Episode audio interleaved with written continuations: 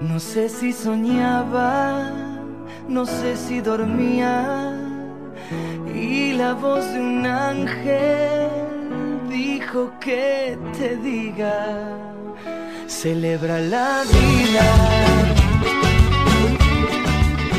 En la vida nos encontramos, nos cruzamos, nos oponemos, nos acompañamos y así, en cada encuentro y desencuentro, vamos formando la trama de la vida. Vení, esta es la trama. Demos otra puntada juntos, entrelazados, cruzados, enfrentados o simplemente juntos.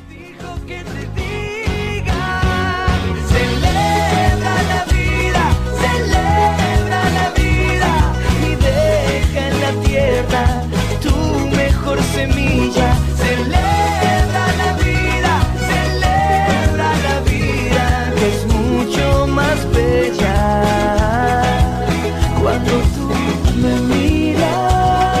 Conduce Ana Falco. Celebra la vida, celebra la vida. Esta es la trama y el de hoy, simplemente otro hilo.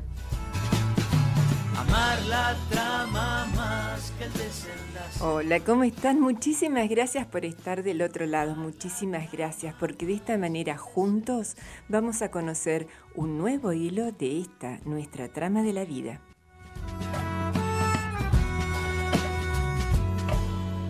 Fue un salto. Se acerca un nuevo 2 de abril, un 2 de abril donde vamos a festejar una vez más los veteranos y a los caídos en la guerra de Malvinas. Me gusta llamarlo héroes, porque tan solo muchísimos de ellos con solo 18 años dieron todo, dieron hasta su propia vida por cada uno de nosotros, por esta sociedad, es decir, por el país. Y es una fecha donde creo que tenemos sentimientos encontrados los argentinos. De por un lado, creo que es una fecha de dolor, pero también de orgullo. Dolor, bueno, por tantos hermanos que no regresaron de las islas y ellos son un poco la llama viva de ese recuerdo de esta gran gesta, pero también una fecha donde nos surge el orgullo por tener el privilegio de tener entre nosotros a ciudadanos, a patriotas, verdaderos héroes. Por eso acompáñame porque juntos vamos a conocer a uno de los personajes.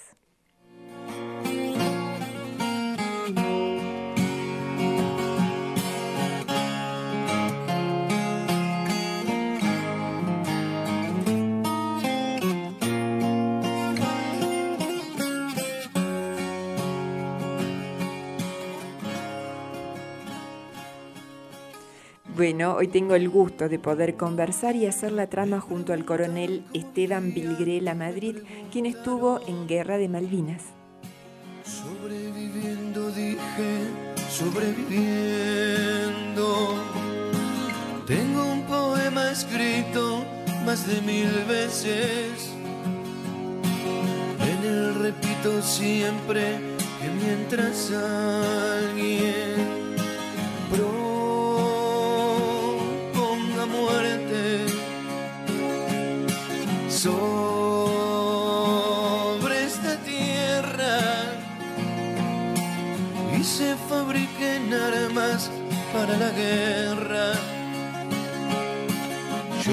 estos campos sobreviviendo, todos frente al peligro sobreviviendo. Tristes y errantes hombres. Sobreviviendo.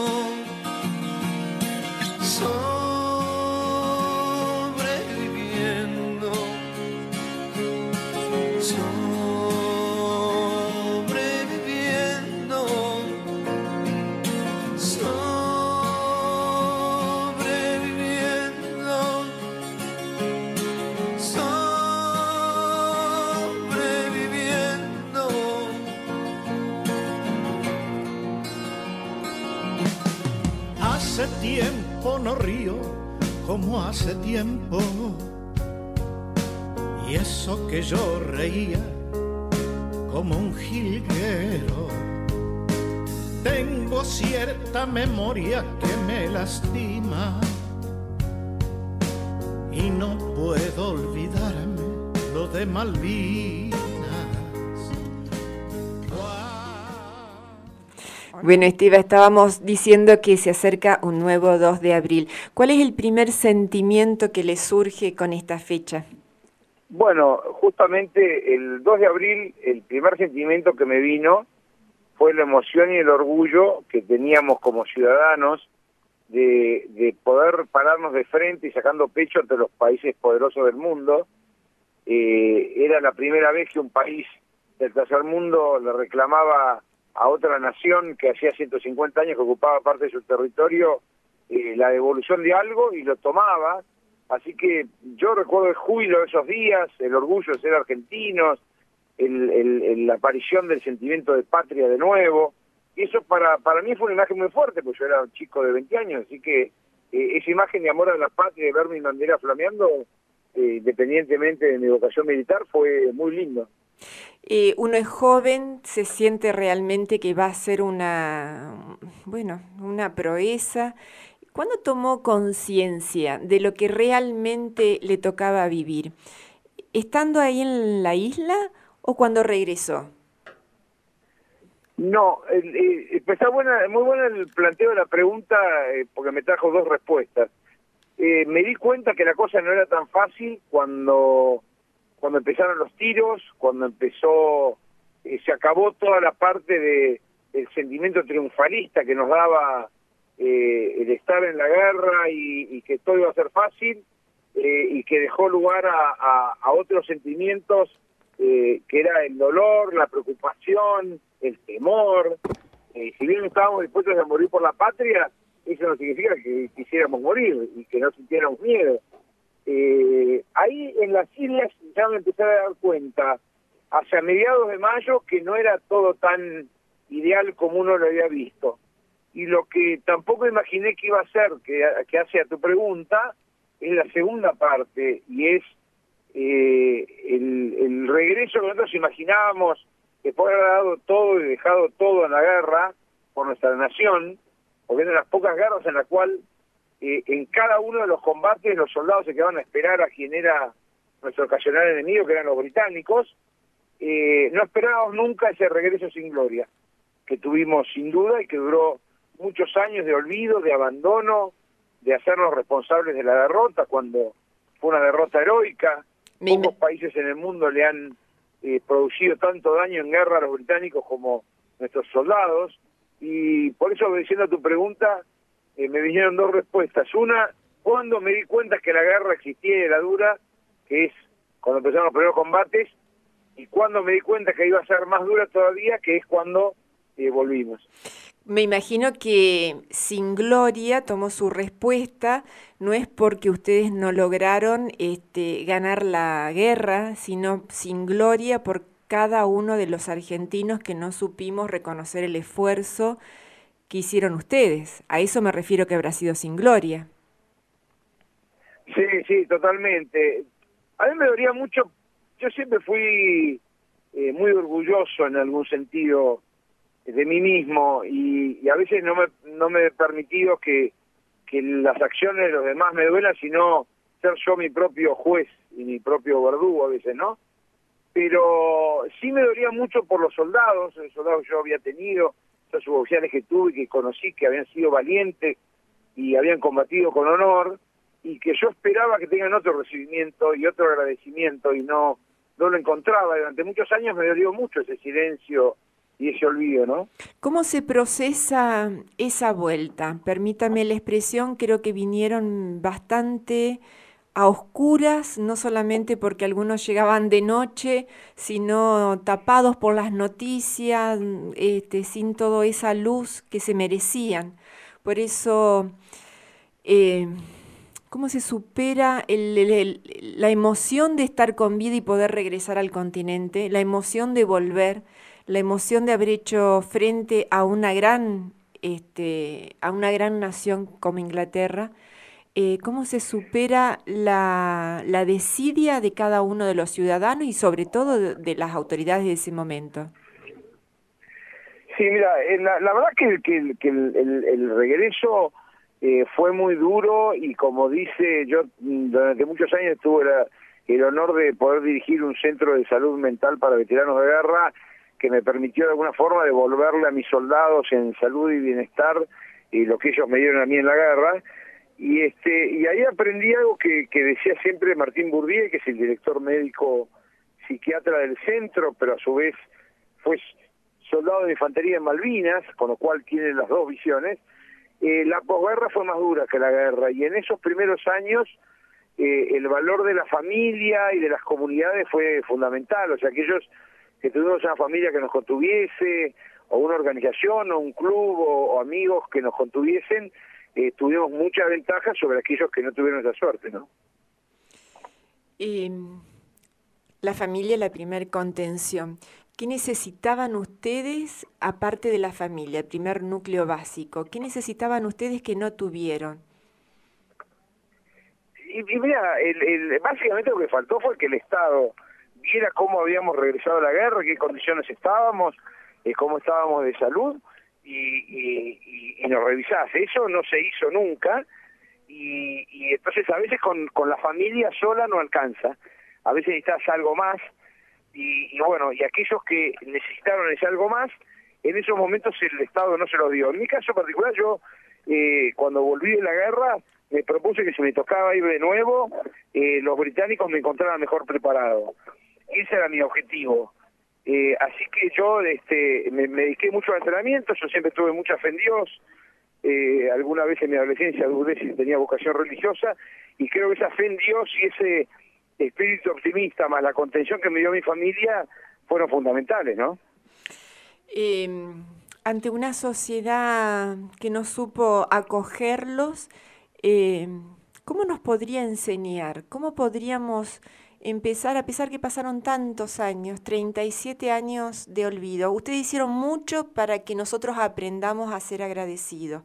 Ustedes mismos, los actores. Sí, es que, eh, yo si me permitís eh, una pequeña corrección, yo creo que la sociedad sí nos recibió bien y, sabía lo que habíamos hecho y lo valoraba. Lo que yo creo que le, hubo error fue en la en la en la parte política. Yo creo que justamente los que conducían la nación, tanto el gobierno militar en ese momento como el gobierno democrático posterior, eh, nunca estuvieron a la altura de su pueblo, que sí sabía lo que habíamos hecho y sí lo valoraba.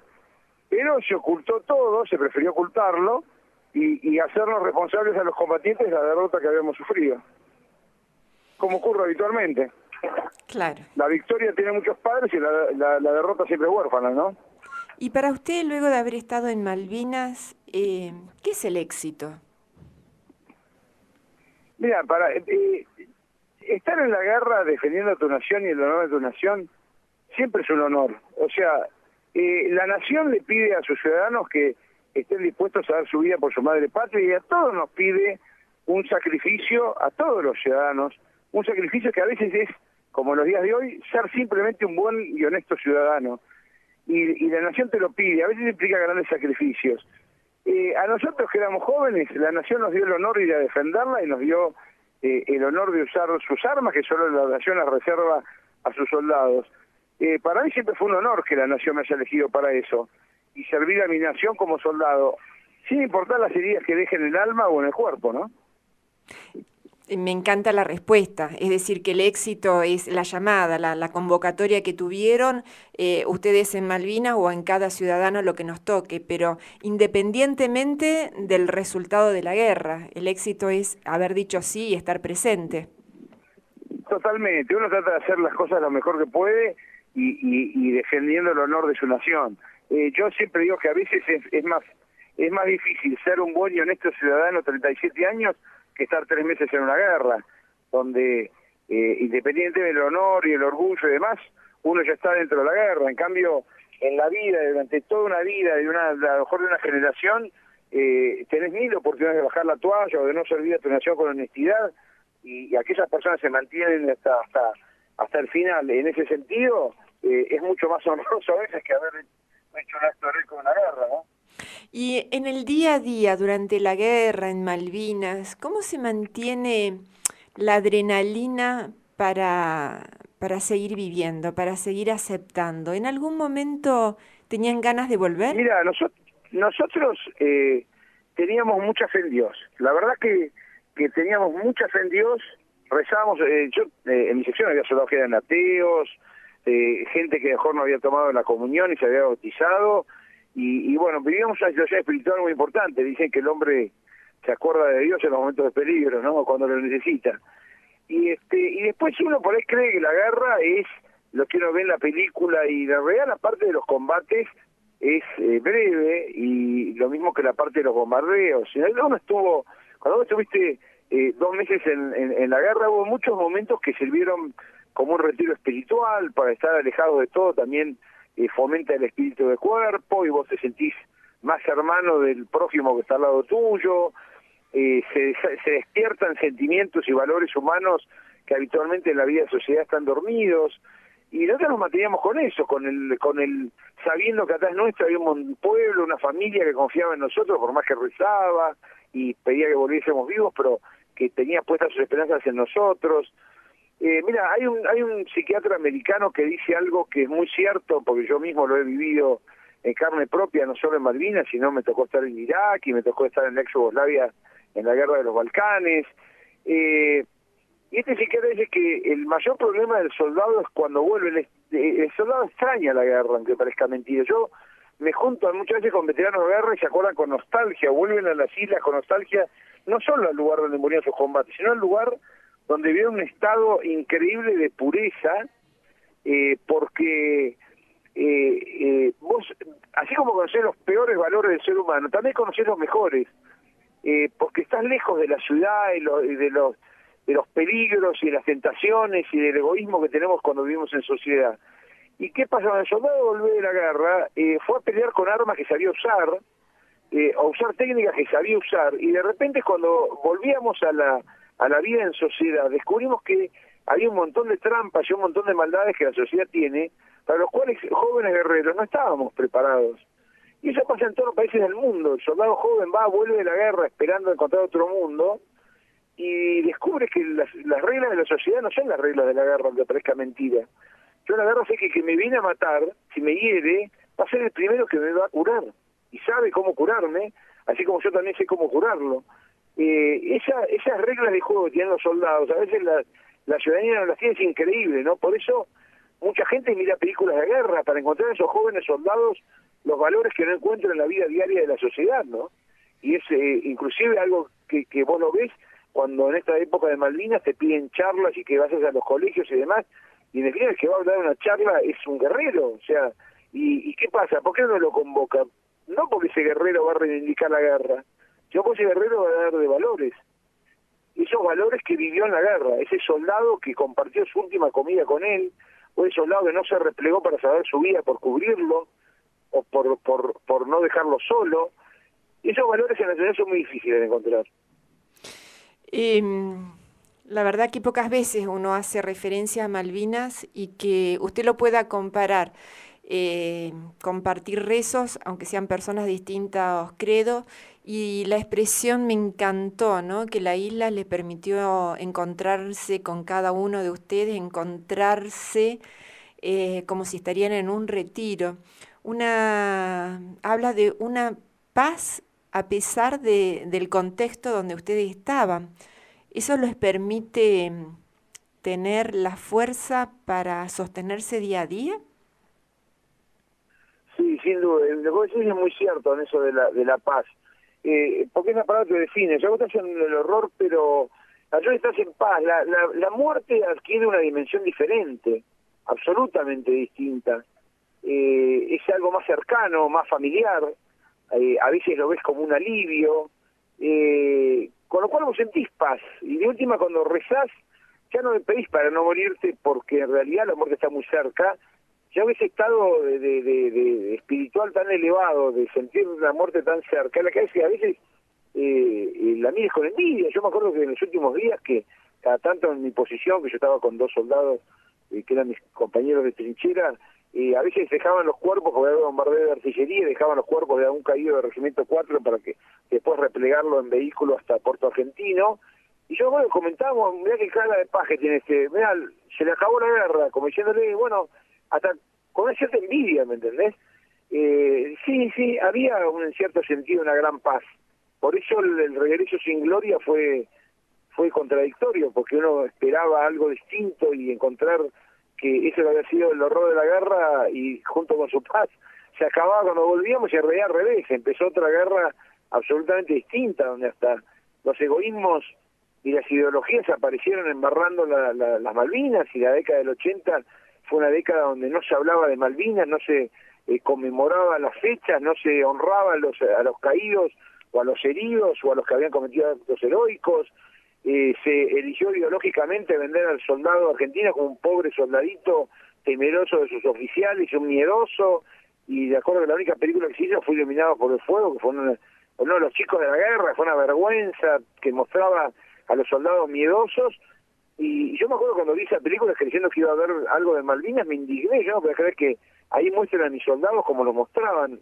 Fue una década muy muy fea, por eso este, con más razón los jóvenes combatientes recordábamos con nostalgia a nuestros hermanos de la guerra en la guerra, ¿no? los jóvenes, los chicos de la guerra, una expresión que a mí me hace ruido porque si hubiesen sido tan chicos no hubieran podido hacerse frente a semejante gesta que les tocó vivir. Eh, viajaron jóvenes y se encontraron hombres allá. Eh, ¿Dónde se hace ese crecimiento en todos los sentidos, ¿no? Emocional, psíquico, eh, esa madurez que no lo dio los dos meses eh, que tuvieron que transcurrir en las islas. Mira, aquellos que trabajamos formándonos y formando soldados, sabemos que hay un montón de cosas que hay que hacer antes de la guerra, que son las que las herramientas para sobrevivir. esas herramientas es la instrucción, cuando más exigente la instrucción y más sacrificios es, mejor estás preparado, a su vez eso fomenta el espíritu de cuerpo, donde que está al lado tuyo, eh, existe una palabra que usamos los soldados, llama camaradería. La camaradería es mucho más que un amigo, es mucho más que un hermano, es camarada, o sea, eh, yo he logrado, yo tengo siete hermanos, yo por ahí he logrado mayor hermandad con, con camaradas del, del, ejército que con mi propia familia, que nos queremos y, no, hemos tenido nunca un problema, pero esa, esa comunión que uno tiene con otro soldado es la que, la que te hace eh, empezar a madurar despacio cuando estás en la guerra y empezar a darte cuenta que, que lo más importante, importante que hay en ese momento en tu vida es el que está al lado tuyo, el que va a dar su vida, el que va a compartir su comida, el que comparte también el sufrimiento, el frío, el dolor. Mira, el otro día eh, estaban haciendo un artículo para un periódico que todavía no salió, eh, muy interesante, hay un soldado de apellido Adorno, que es de la zona eh, oeste de la provincia de Buenos Aires. Eh, Adorno son un hombre de campo, un hombre callado, reservado, un excelente soldado, muy valiente. Fue herido en combate en el monte Tamdown, era de mi sección, en el contraataque que hicimos a los guardias escoceses que estaban tomando el cerro.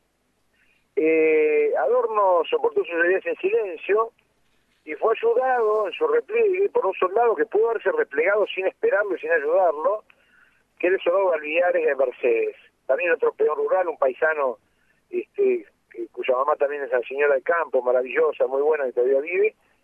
Y bueno, Valviares se quedó a ayudarlo. Y no solo eso, sino que cuando llegó a la base, lo acompañó hasta el puesto de socorro para que lo asistieran, de hecho así lo hicieron, y después siguió combatiendo Valviares, y muere el 14 de junio casi con el alto del fuego a 10 metros donde estaba yo. Y cuando el otro día este, Adorno la visitó a la mamá de Olivares porque durante muchos años había querido contarle esa historia y la mamá y no se había animado y la mamá a su vez necesitaba conocer la historia de su hijo este bueno el tema es que que la mamá se sorprendió de que su propio hijo haya hecho eso. Eh, pero bueno en qué momento maduramos y yo creo que fue de a poco fue de, fue de a poco fue una sumatoria de cosas. Eh, el darnos cuenta que estábamos muy cerca de la muerte siendo tan jóvenes, eh, el darnos cuenta que teníamos el entrenamiento y la preparación para pelear y matar, y, es duro hacer un cambio mental para saber que vos podés ser tu arma para matar a otro, aún defendiendo los intereses sagrados de la patria. Eh, y claro, la mamá de, Adorno se sorprendía de que su hijo, de todo hecho su hijo, y la mamá de Olivier, que es el caído en combate, y también sorprendía que el nene que ella mandó, por más fue un, fue un recio hombre de campo, el nene que ella mandó a la guerra que ha sido capaz de un acto de heroísmo semejante que es retrasarse por llevar un, compañero a los hombros, ¿no? Este, y bueno, y esa madurez era la que sorprendió a todos nuestros padres. Eh, yo cuando cuando fui a los pueblos de los caídos de cada uno de mi sección, que eran ocho, eh, yo siempre le decía en el discurso, estaban sus papás, y para mí era muy importante poder contarles cómo murieron sus hijos, y yo le decía siempre lo mismo, que ellos tienen la imagen, como tenía mi madre, del, del chico por ahí maduro, del jodón, del chico que le gustaba el deporte, eh, pero no conocían al hombre, yo sí lo había conocido al hombre y al soldado, entonces que yo en, eso sin, no tenía la menor duda, sabía mucho más que ellos, porque yo los había visto y los conocía.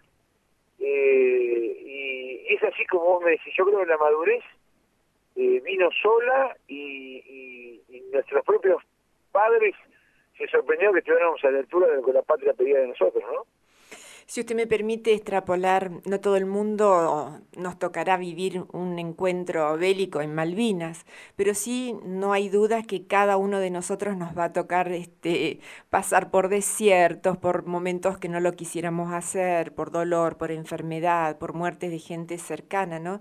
Pero eh, resalto la esperanza que usted pone ante los momentos de dolor, como para que nosotros nos animemos a transitar también nuestros propios momentos. Me gusta que usted eh, que nos ayude a mirar la dificultad como, como esperanza y como momento de despojarse de todo lo mundano para un encuentro personal con una trascendencia y encontrarse con lo más puro una linda, pienso, expresión que tenemos para, no importa quién nos está escuchando y de qué ciudad, ¿no? Pero seguramente todos nos toca pasar momentos de dolor. Eh, una linda moraleja con esperanza, ¿no? Poderlo transitar siempre y seguir caminando y que en ese momento saldrán las fuerzas, esas fuerzas que aún nuestros propios padres quizás no sepan que las tenemos. La verdad es que, si usted me permite, hago un corte eh, para que nos baje un poco sus palabras, para que la hagamos carne, porque creo que eh, ustedes tienen mucho para enseñarnos y creo que estas expresiones nos ayudan a ustedes, como digo yo, son hilos de la trama y que nos ayuda a caminar a, todo el resto de la trama de la vida. Eh, compartimos un tema musical y seguimos conversando eh, junto al coronel Esteban Vilgrela Madrid, eh, que estuvo presente en la gesta de Malinas.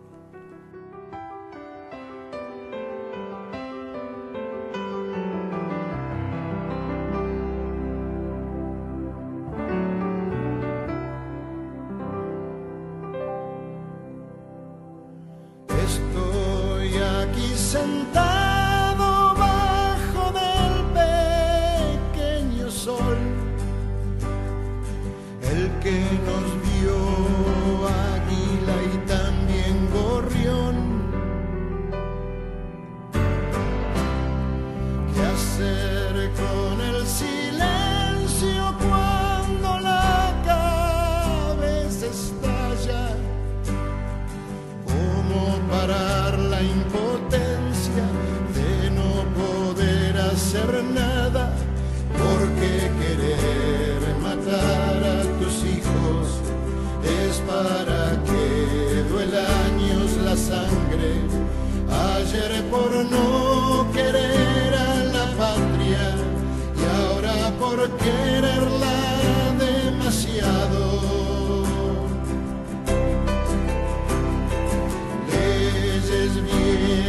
más genocidas, mal presagio para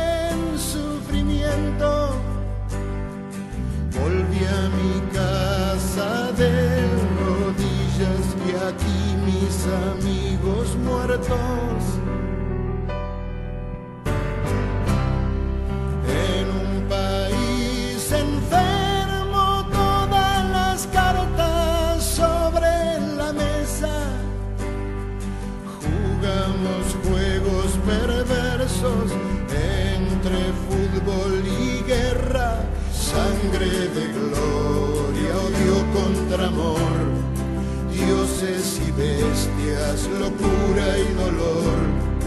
Abriré las puertas de este vacío, porque el destino me lanzó hacia arriba.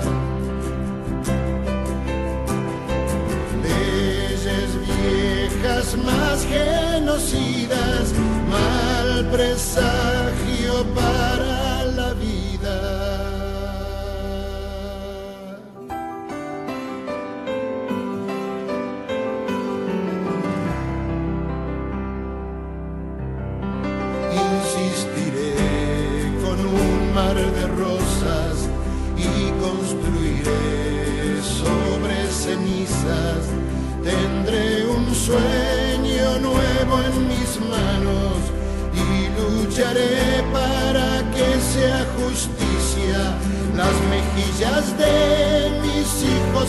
mis labios y encontrar en sus ojos un nuevo descanso.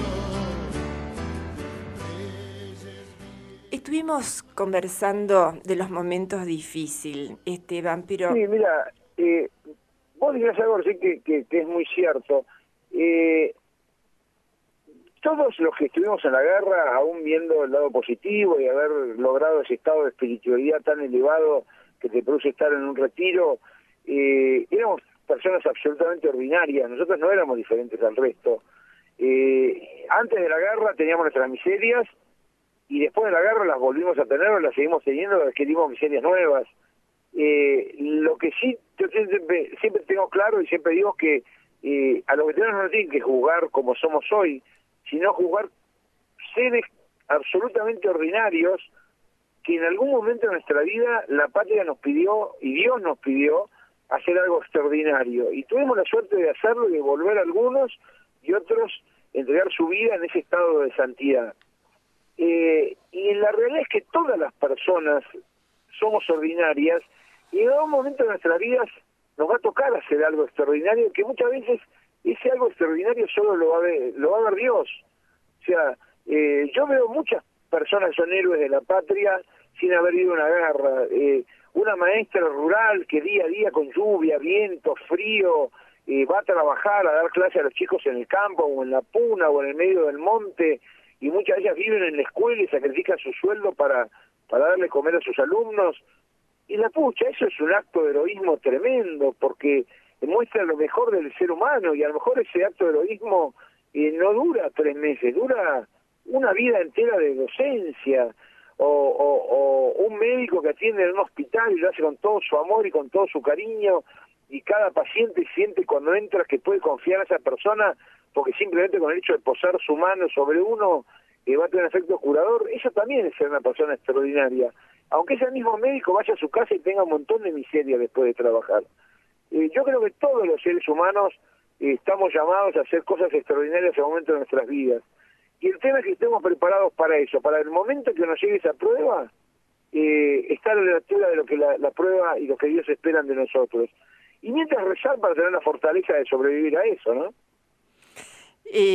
creo que bueno, un orgullo poder conversar con usted. Creo que la trama nos gusta ponerle la luz a algún hilo que se destaca con algo desde su misión, de su vocación, para sostener a los demás hilos y en esta la trama de la vida. Y la verdad que hablar con un excombatiente, más que hablar de lo feo, de lo duro, eh, creo que nos está dando una charla donde encontramos el motivo eh, de esperanza para cada uno y estar convencido que lo que nos toca es lo que nos toca y transitarlo de la mejor manera. La verdad que eh, disfrutamos muchísimo escucharlo.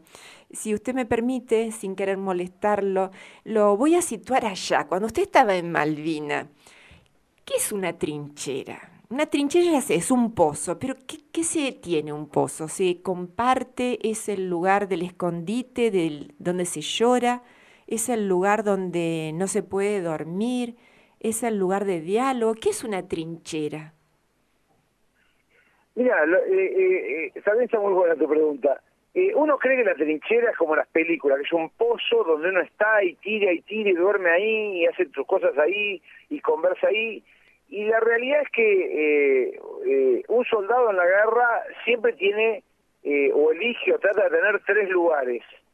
Uno es la trinchera propiamente dicha, que es el lugar donde uno tiene todo lo más cómodo posible para poder combatir y tirar y defenderse, y básicamente está excavada en el suelo o con rocas alrededor para cubrirnos del fuego de las armas portátiles enemigas, o sea, fusiles, ametralladoras, o del fuego de la artillería o los morteros. Entonces, de estar cavado en el piso con rocas y, y, cubiertas alrededor, uno está más a cubierto de, de, morir, salvo que le caiga una bomba encima de la trinchera. Ahora, esa trinchera en términos generales es incómoda, o sea, no es que uno se pueda acostar, dormir, no son las trincheras de la Primera Guerra Mundial, que eran líneas que nunca se movían. El soldado, además, es que lo que teníamos por lo menos donde estábamos nosotros, vos, nosotros teníamos, eh, eh, normalmente vos trabajás en parejas, eh, y si es una ametralladora son tres.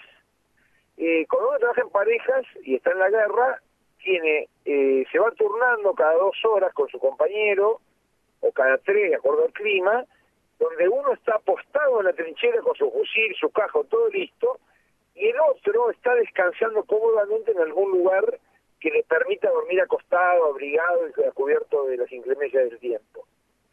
Y después está el otro lugar, si se puede, entre las Malvinas de la Roca lo teníamos, un lugar que no es ni la trinchera ni el lugar de descanso, eh, donde uno se mete debajo de las rocas y está bombardeando la artillería o la aviación.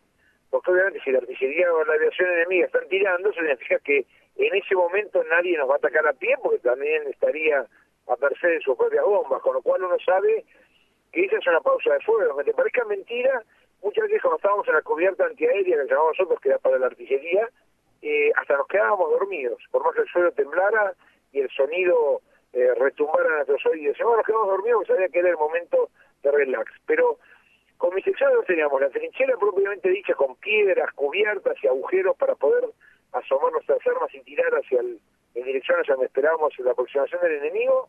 Y al costado teníamos entre medio de las, de las rocas armada una carpa que era color verde, donde arriba le, poníamos ramas para mimetizarla, y adentro de la pareja de combate, como llamamos nosotros, metíamos las bolsas, dos bolsas de dormir y las cuatro mantas, porque cada uno de nosotros tenía dos mantas de lana muy abrigadas, con lo cual estábamos muy cómodos, porque tenías cuatro mantas más dos bolsas de dormir una dentro de la otra, cuando te tocaba dormir dormías caliente. Eh, y a su vez en la campera de Dubé que teníamos, que llamábamos de almohada, así que la, la, la, la, preparación de la trinchera era que el que le tocaba dormir duerma lo más cómodo posible, mientras su compañero está apostado en la trinchera, sintiendo las inclemencias del tiempo, pues sabiendo que cuando toque el descanso va a ir a dormir esa misma comodidad donde estaba uno y es más, encima la va a encontrar calentita porque no se acaba de levantar. Así que eh, esa es una trinchera. ¿Y se duerme eh, cuando se dispone? Y, y, bueno, fíjate, cuando volvimos a Malvinas todavía encontramos trincheras nuestras. ¿Y se duerme cuando es el tiempo dispuesto para dormir o se duerme solo cuando uno ya está agotado y no hay más fuerza?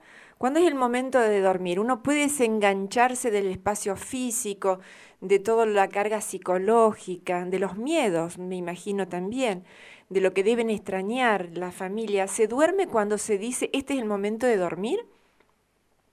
Sí, sí, sí. O sea, es que eh, justamente lo que uno sabe es que cuando el combate no ha llegado, sabe que en algún momento va a venir y para, para estar preparado para eso, uno sabe que tiene que estar descansado.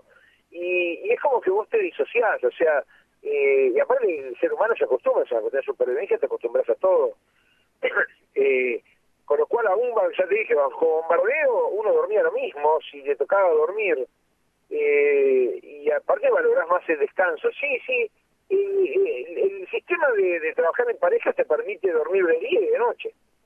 Y nosotros dormíamos mucho más de día que de noche, porque de noche, por más que estuvieras en esa posición, sabías que el enemigo podía aproximarse en la oscuridad, atacar de repente y tenía que estar listo, con lo cual siempre estábamos más alerta de noche que de día. Pero sí, se puede dormir, se puede, se puede dormir y, y, si bien eh, el cuerpo saca una adrenalina y no necesitas poder dormir lo que necesitas en tiempos de paz estando en una ciudad, pero nuestras siete horas por día dormíamos, sí, sí, claramente. A ustedes les tocó, eh, bueno, defender la nuestra soberanía, la de todos nosotros, pero ahora también se han sumado para defender el derecho de toda persona para que pueda tener vida. Eh, ¿Qué se siente tener que estar otra vez eh, a la defensiva de algo? es, un, es un buen planteo, porque a veces cuando vos eh, vas a hacer algo por una patria mejor, por un país mejor, por, por, por todos tus conciudadanos y 37 años después te ves que seguimos los seres humanos destruyéndonos entre nosotros, esta vez este en vez de ser alguien que quiere quedarse con tu tierra, es alguien de tu propia sangre, de tu propia raza, es como duro y, es cierto sí que a veces eh, el hecho de estar siempre en combate cansa mucho, que fue lo que nos pasó. Eh, la verdad que, que eh, los veteranos eh, sentimos con este tema de las dos vidas es que justamente si hay alguien que sabe el valor de la vida, es un veterano de guerra. Eh, sabe el valor de la vida, pero también sabe el valor de la muerte, lo que cuesta una vida humana, verla muerta en el piso. y, y yo el otro día en la marcha, que me tocó cerrar con los veteranos de guerra, decir unas palabras, en ese momento lo que se me ocurrió es por qué un veterano de guerra puede estar en una marcha en defensa de la vida cuando el Estado lo entrenó para matar. Y justamente le dije esto, que nosotros conocemos el valor de la muerte y de la vida. Y que cuando uno va a la guerra, uno va a pelear y puede morir, pero está preparado, se entrenó, la nación le dio armamento, y que está enfrente de uno que lo viene a matar, también su nación le dio armamento y lo preparó y está entrenado para, para matar o morir. Y aparte no tiene opciones, tiene la opción de huirse, la opción de no combatir, la opción de rendirse o la opción de defenderse. Eh, y uno sabe que el que está enfrente, que tiene las mismas reglas del juego que yo te explicaba hoy respecto a la guerra, que es la Convención de Ginebra y se cumple a rajatabla, y sabe que ese mismo enemigo lo va a venir a curar. Ahora, el niño por nacer está dentro del vientre, está en el calor que le da su madre, él no tiene armas, no está preparado, no pidió pelear ninguna pelea, él simplemente quiere vivir y confía en la persona que lo lleva en su seno.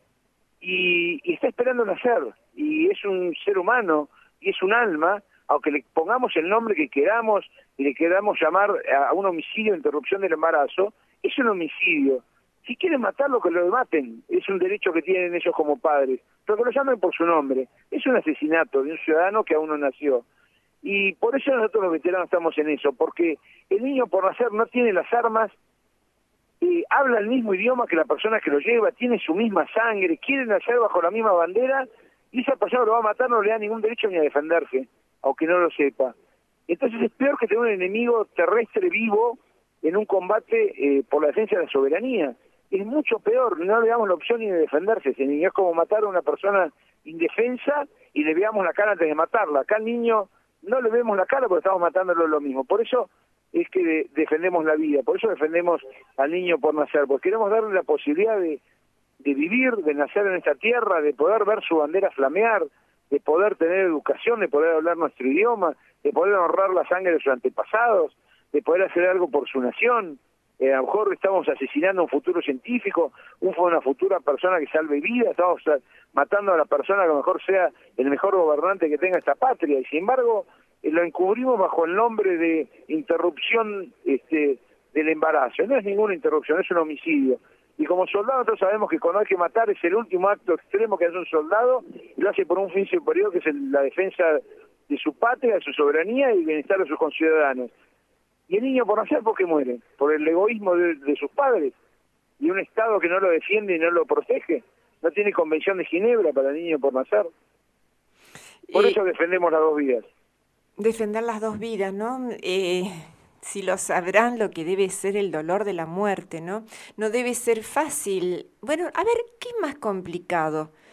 Ver eh, caer herido un compañero que uno no lo puede asistir en ese momento o caer muerto. Debe ser el herido, ¿no? No, va, no sé, ¿cómo se, ¿cómo se vive ese momento? Mira, eh, eh, yo creo que en el momento del combate lo más desesperante es el compañero herido que está muerto, ya la guerra se le acabó. eh, ese compañero herido la desesperación por salvarlo, por ayudarlo, por, por, por poder eh, eh, permitirle el volver a su casa y a sus seres queridos y volver con su madre. Eh, como yo decía, en mi sección tuvimos ocho muertos, eh, ocho soldados combatientes, todos de la provincia de Buenos Aires. Eh, todos duelen igual, pero el mayor dolor que tenemos los, aquellos que fuimos sus compañeros, sus 47 compañeros, es el soldado Guanes, al cual hijo de paraguayos y devoto de la Virgen de Cadacupé, al cual justamente no lo pudimos replegar. Eh, y si bien ya estaba inconsciente y moribundo cuando, cuando nos tocó ese repliegue en el primer combate, es el gran dolor porque no lo pudimos recuperar. Eh, eh, no lo pudimos acompañar en sus últimos momentos hasta que dejó de respirar. Ahora, eso te ocurre durante la guerra. Después de la guerra, y duelen los que ya murieron, los que quedaron, los que no volvieron, los que los que tienen heridas volvieron y están con sus familias y tendrán sus heridas en el cuerpo o en el alma, pero están aquí, tienen, tienen una vida, digamos. Eh, los que quedaron allá son los que duelen, los que uno extraña, los que uno siempre trata de pensar eh, qué hubiera sido de, este país con esta gente que, con estos 649 caídos, que a lo mejor hubieran dado una patria mejor, ¿no? Sin lugar a dudas. Bueno, creo que dieron su sangre, su sangre por una patria mejor. Así que también creo que por eso. Pero es que las mamás eh, pueden estar muy orgullosas, eh, eh, obviamente, pero es que el dolor de, de, la muerte es este es el mismo desde hace 37 años, ¿no? O sea, eh, ellas saben que dieron un héroe a la patria, los recuerdan con orgullo a sus hijos, ven cómo con orgullo los homenajean, les ponen nombres a escuelas o a calles, pero darían cualquier cosa simplemente por volver a abrazar a su hijo y tenerlo en brazos. Por eso, eh, cada vez que los familiares caídos van a las Islas Malvinas eh, y van al cementerio de Darwin, eh, yo me siento muy muy feliz porque porque es un poco volver a estar junto a sus hijos y hay montones de fotos de mamás abrazadas a las cruces, imaginando que están abrazando abajo de eso a sus hijos. Eh, por eso uno quiere una nación mejor, una, los soldados son los que más defendemos la paz. Queremos una nación que, nunca más tenga que ir a pelear una guerra, una nación que recupere las Islas Malvinas por, por efecto del poder de ser un país poderoso y no por efectos de, de las armas y que nunca más una madre tenga que viajar a las islas para ver para visitar la tumba de sus hijos, ¿no? Por supuesto, por supuesto que el dolor de la madre debe ser eterno, ¿no? Lo debe llevar con ella, este, con esa ansiedad de haberlo acompañado, sobre todo en los últimos momentos, no hay duda. Lo único simplemente, por si alguna mamá nos escuchaba, simplemente dije que esa sangre está, digamos, dando, bueno, está formando parte de nuestra tierra, simplemente como para abrazarlas a y hay que recordarlos con orgullo y honrarlos y honrar ese dolor de esas mamás, trabajando por tener una nación mejor y un país mejor y, y siendo más solidarios entre nosotros y, y, y profesando la religión que profesemos, practicarla con fe y con honestidad, ¿no? ¿Qué es la fe? el otro día en la marcha por las dos vidas, eh, recuerdo que yo iba caminando con los veteranos desde el zoológico por la Avenida Libertador y justo de un balcón había una reunión de judíos ortodoxos, había como 20 chicos, y todos los chicos aplaudiéndonos y saludándonos, este, emocionados, y en esa marcha me encontré con un señor que es musulmán, que yo lo conozco hace mucho tiempo, eh, o sea, eh, ser un buen y honesto ciudadano es juntar lo mejor de cada uno de nosotros en una forma ecuménica, como dice el Papa, eh, y, y, honrar a la patria, honrar a, honrar a los caídos, es eso, ¿no? Ser buenos y honestos ciudadanos, y tomar cada día la cruz que Dios nos da y llevarla con, con el mayor optimismo posible, ¿no? Qué hermoso compromiso, ¿no? Ustedes que han estado tan cerca de la vida y de la muerte, que sin lugar a dudas eh, pudieron meditarla, estos dos conceptos, vivirlos, eh, allá haber hecho alguna síntesis seguramente distinta en el regreso, en la contención de la familia.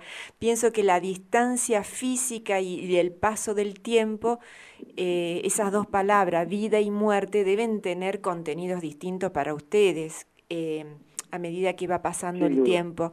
Y ese compromiso conjunto con esa vivencia y esa meditación que deben haber hecho, que hoy tomen el compromiso para ayudarnos a ver a nosotros, al resto, eh, el valor de la vida. ¿no? Me encantó la referencia eh, bueno, de esta persona que se gesta en un vientre y como usted lo, hacía un paralelismo con un este con el enemigo que el enemigo siempre tiene armas. En cambio este eh, no tiene ningún arma. Y, y bueno eh, nada más ni nada menos darle muerte a la misma madre no una una situación muy clara. Me, me dijo me encantó la la referencia.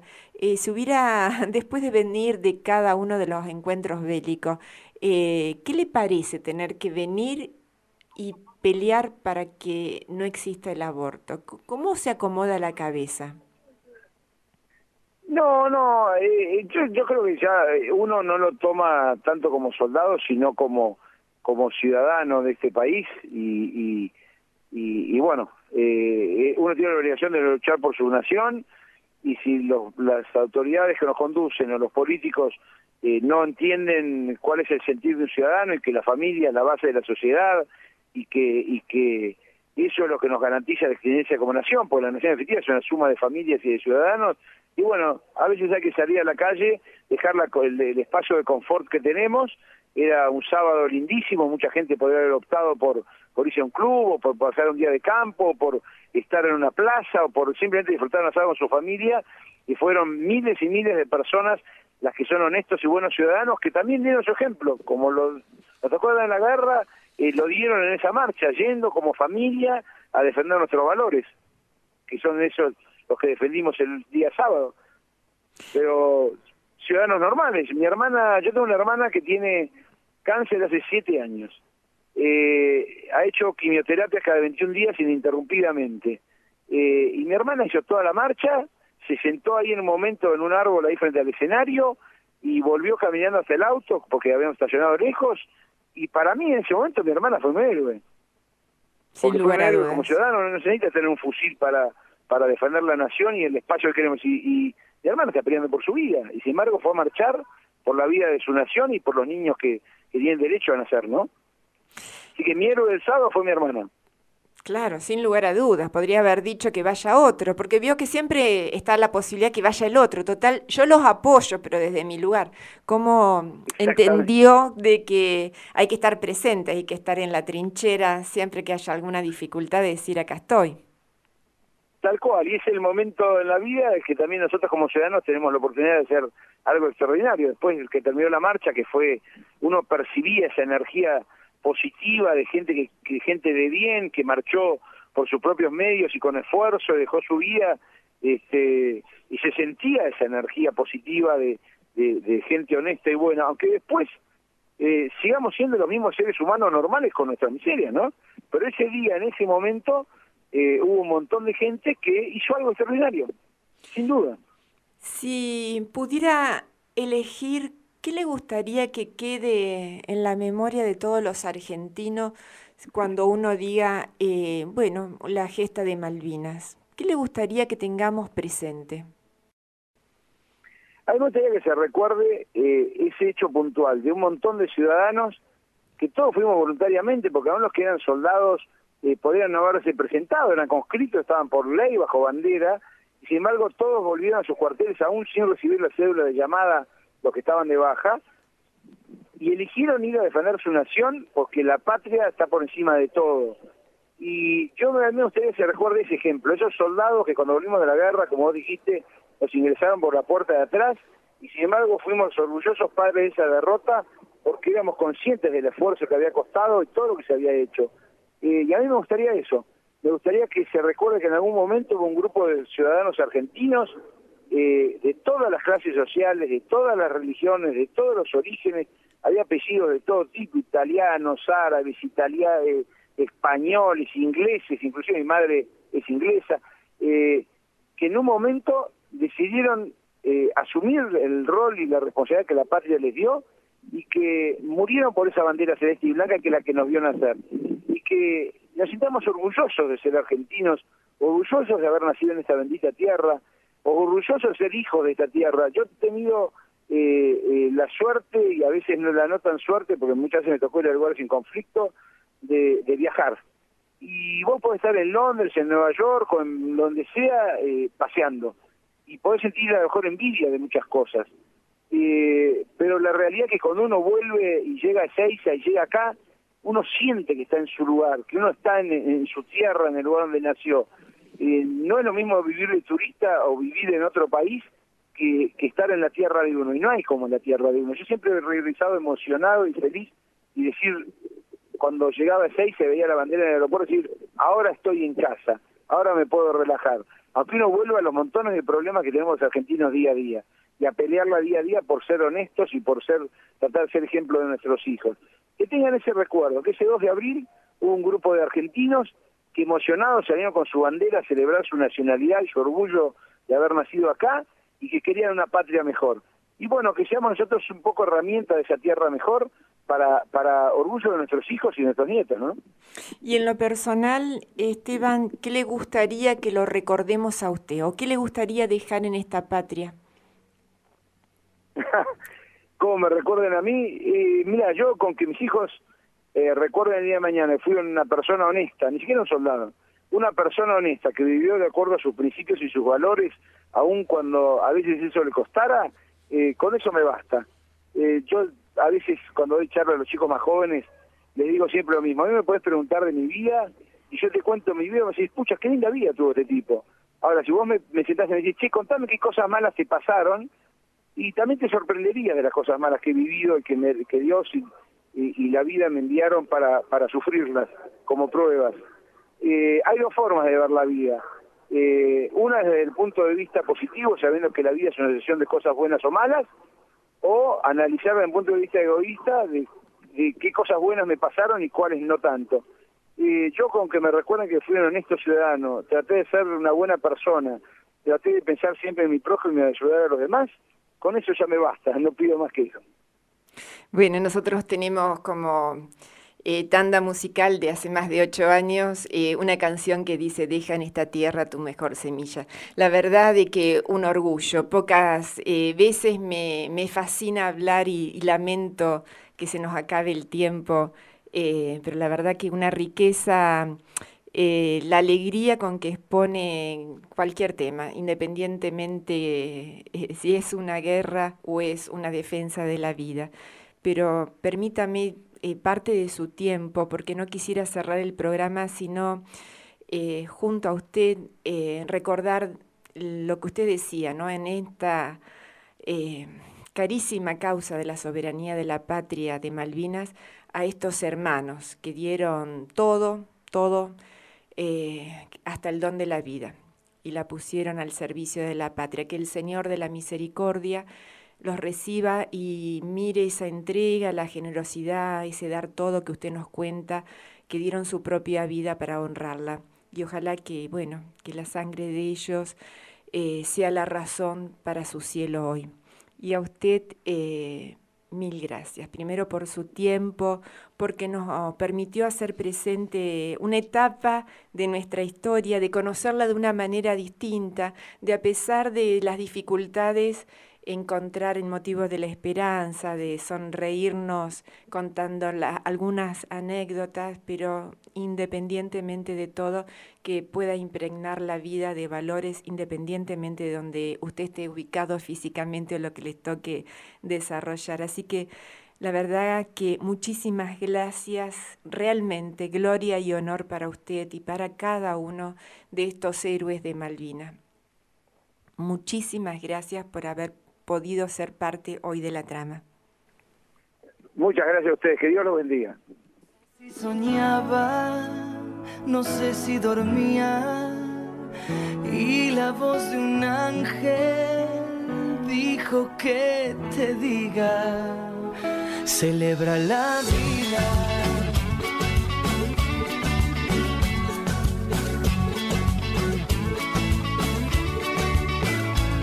Libremente, ayuda a la gente y por lo que quieras lucha y sé paciente. Lleva poca carga, a nada te aferres, porque en este mundo nada es para siempre. Búscate una estrella Bueno, llegando al final de una nueva trama, tengo que decir muchísimas gracias a nuestras operadoras de lujo, muchísimas gracias a ustedes y bueno, no dejen de participar del evento de este 2 de abril que ciudadanos nuestros, compatriotas nuestros, eh, se merecen que los acompañemos y los abracemos.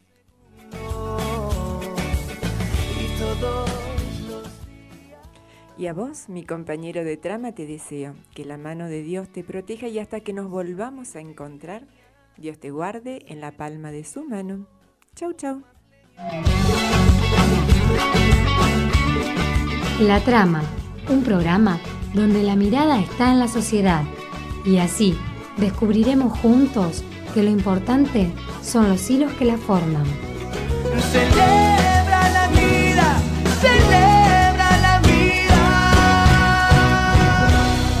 Esto fue la trama y el de hoy, simplemente otro hilo.